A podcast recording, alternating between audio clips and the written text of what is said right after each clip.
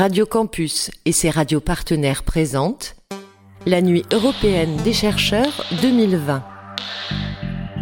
Gueule de chercheurs, le quotidien, les engagements et les convictions de ceux qui cherchent. Bonjour à tous, nous sommes très heureux de vous retrouver pour euh, cette émission dans le cadre de la Nuit européenne des chercheurs et avec nous, nous avons Natacha Vazder que nous sommes ravis d'accueillir. Bonjour Natacha. Bonjour Blandine. Alors Natacha, pouvez-vous vous présenter s'il vous plaît? Oui, je suis euh, enseignante et euh, chercheur à l'université Bordeaux-Montaigne, euh, chercheur au laboratoire CLAR, plus spécifiquement dans le LAPRIL, le laboratoire appliqué à la littérature et à l'imaginaire. et mon domaine en fait de spécialisation, c'est la science-fiction littéraire et cinématographique.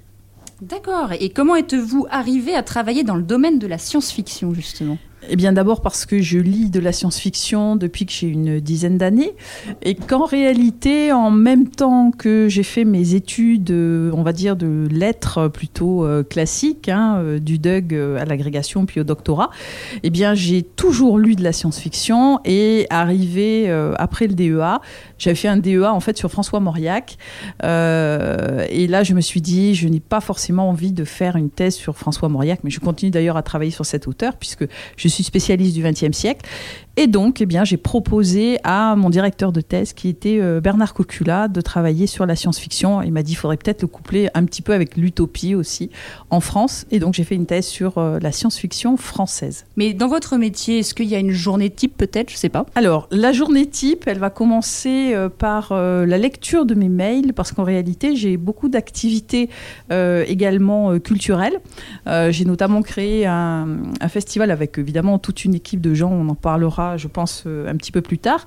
Euh, donc, j'ai créé un festival de, science-fiction qui s'appelle les Hypermondes. Donc, lecture de mails parce qu'on est toujours en train d'échanger sur euh, la création, les financements, etc.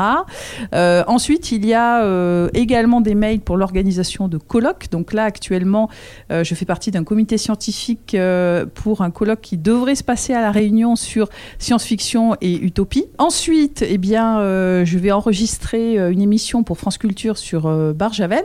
Donc en fait, ce sont des journées où je commence en général aux alentours de 6 heures du matin, voire plus tôt, et qui se terminent euh, relativement tard. D'accord, vous nous parliez justement de ce festival euh, Hypermonde qui aura lieu, si tout va bien, on l'espère, en, 2021. Est-ce que vous pouvez nous en dire un petit peu plus sur ce projet? Quels sont ses objectifs que vous aviez en tête au moment de sa création? Parce que c'est la première session? Vous pouvez nous en dire un petit peu? Alors en fait, on s'est rendu compte avec euh, plusieurs euh, amis et, collègues euh, qu'il n'y avait pas en Nouvelle-Aquitaine de festival qui était consacré aux littératures de l'imaginaire. Alors il y a bien évidemment le BGF, donc avec l'équipe de l'association Mandora, mais qui est, on va dire, plus ciblé peut-être sur les arts visuels, le manga, un petit peu les, les jeux, les arts vidéoludiques. Et donc nous, on voulait vraiment un festival plus littéraire plus axé aussi vers euh, la bande dessinée, vers le cinéma. Et donc avec une équipe d'environ 15 personnes qui comporte également euh, d'autres collègues chercheurs, comme par exemple Franck Celsis, qui est astrophysicien et grand fan de science-fiction, comme Nicolas Rougier, qui travaille à, qui est spécialiste de l'IA, mais qui est aussi euh, fan de science-fiction, avec les moutons, l'éditeur donc des moutons électriques.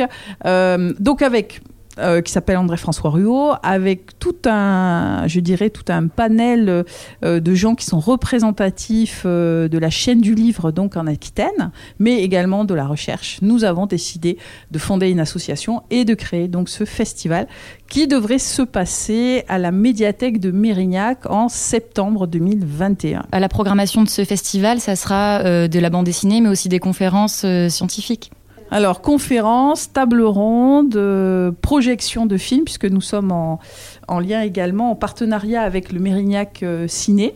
Alors, on espère, je dis bien on espère, que nous pourrons avoir un événement spécifique lié euh, à la projection de Dune de Denis de Villeneuve, qui va sortir en théorie début octobre 2021 comme nous, nous serons en septembre, euh, on espère fortement pouvoir faire euh, une action, peut-être, pourquoi pas une avant-première, hein, on peut toujours rêver, euh, donc avec des acteurs du film ou avec des gens qui ont participé à la production du film.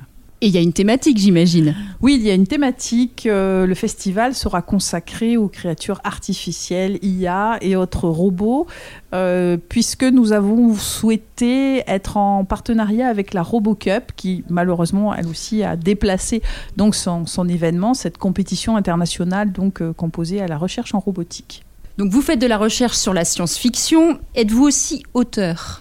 Alors non, je ne suis pas auteur parce que j'ai du mal à mêler en fait l'écriture académique et l'écriture, euh, on va dire, créative, euh, fictionnelle. Je crois que ce sont deux démarches différentes. Euh, l'une peut-être étant, euh, il faut être beaucoup plus libre, euh, beaucoup moins contraint par un ensemble de normes. Ça, c'est pour la fiction. Et quand on est dans l'écriture académique, on a un style particulier, on a tout un tas de contraintes à, respecter. Et c'est très difficile d'être engagé en fait dans, les, dans ces deux dynamiques. Enfin, du moins, du moins pour moi.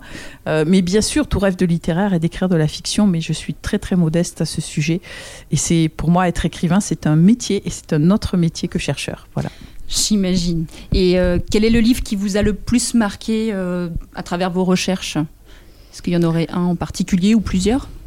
Oui, alors je, vais revenir un peu aux sources. Euh, ce qui m'a amené en fait à la science-fiction quand j'étais euh, donc très jeune, j'avais une dizaine d'années, euh, c'était Chronique martienne de Ray Bradbury. Alors c'est un auteur américain, donc c'est un auteur en fait auquel je me réfère très souvent.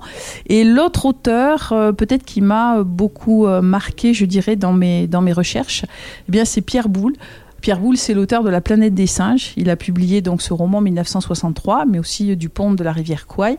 Euh, c'est un roman avec qui j'ai, je dirais, j'ai une relation un petit peu particulière parce que euh, donc Pierre Boulle, c'est un auteur qui est euh, qui ne s'est jamais revendiqué comme auteur de science-fiction, mais pourtant c'est un des plus grands succès euh, de la science-fiction donc en France.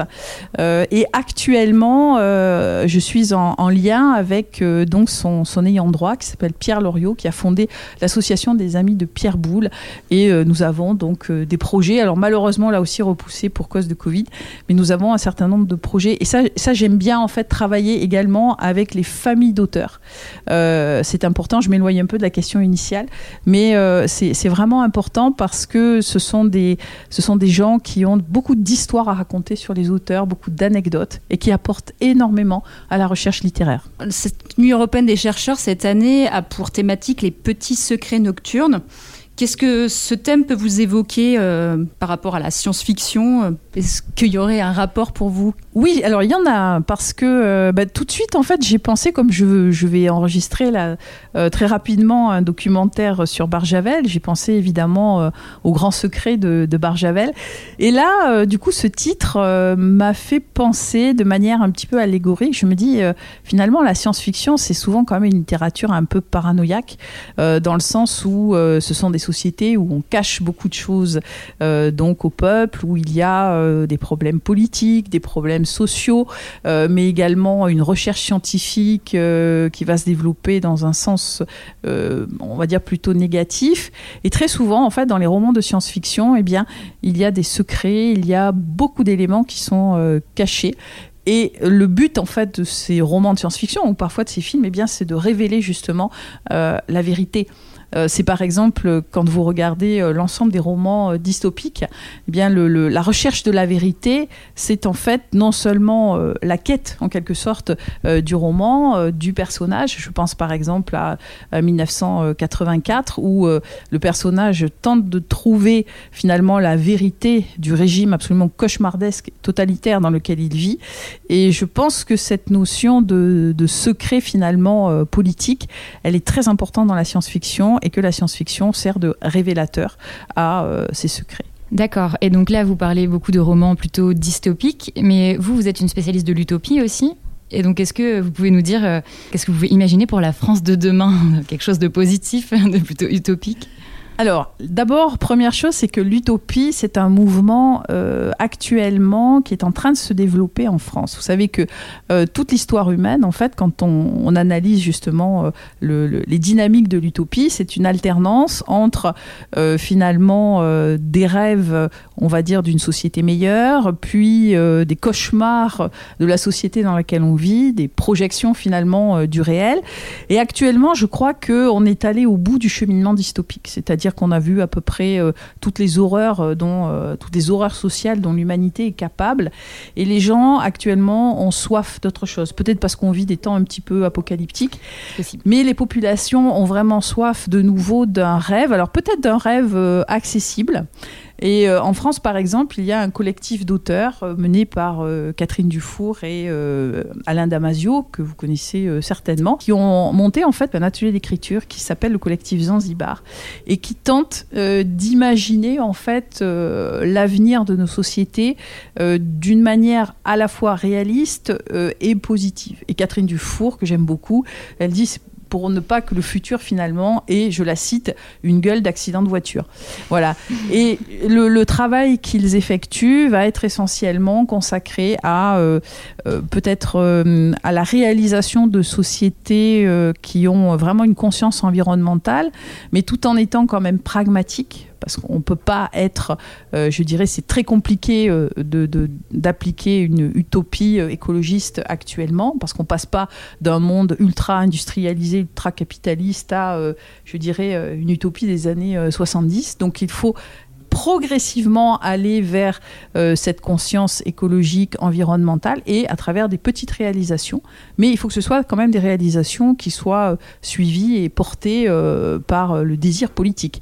Et donc je crois que c'est, il faut que en fait le, désir d'utopie parte de la base des gens, des auteurs, des créateurs, pour que ensuite les politiques finalement s'en emparent. Mais je crois qu'à un moment donné, il va falloir qu'on leur dise ça suffit et que toute cette, euh, je dirais, toute cette dynamique positive de l'utopie, eh bien, remonte vers le politique. Parce que je pense qu'il ne faut pas attendre d'eux euh, qu'ils soient, euh, eux, dans la dynamique de l'utopie. Et pour finir, est-ce que vous auriez une petite victoire, je ne sais pas si c'est le vrai terme, mais dans le cadre de vos recherches que vous aimeriez nous partager?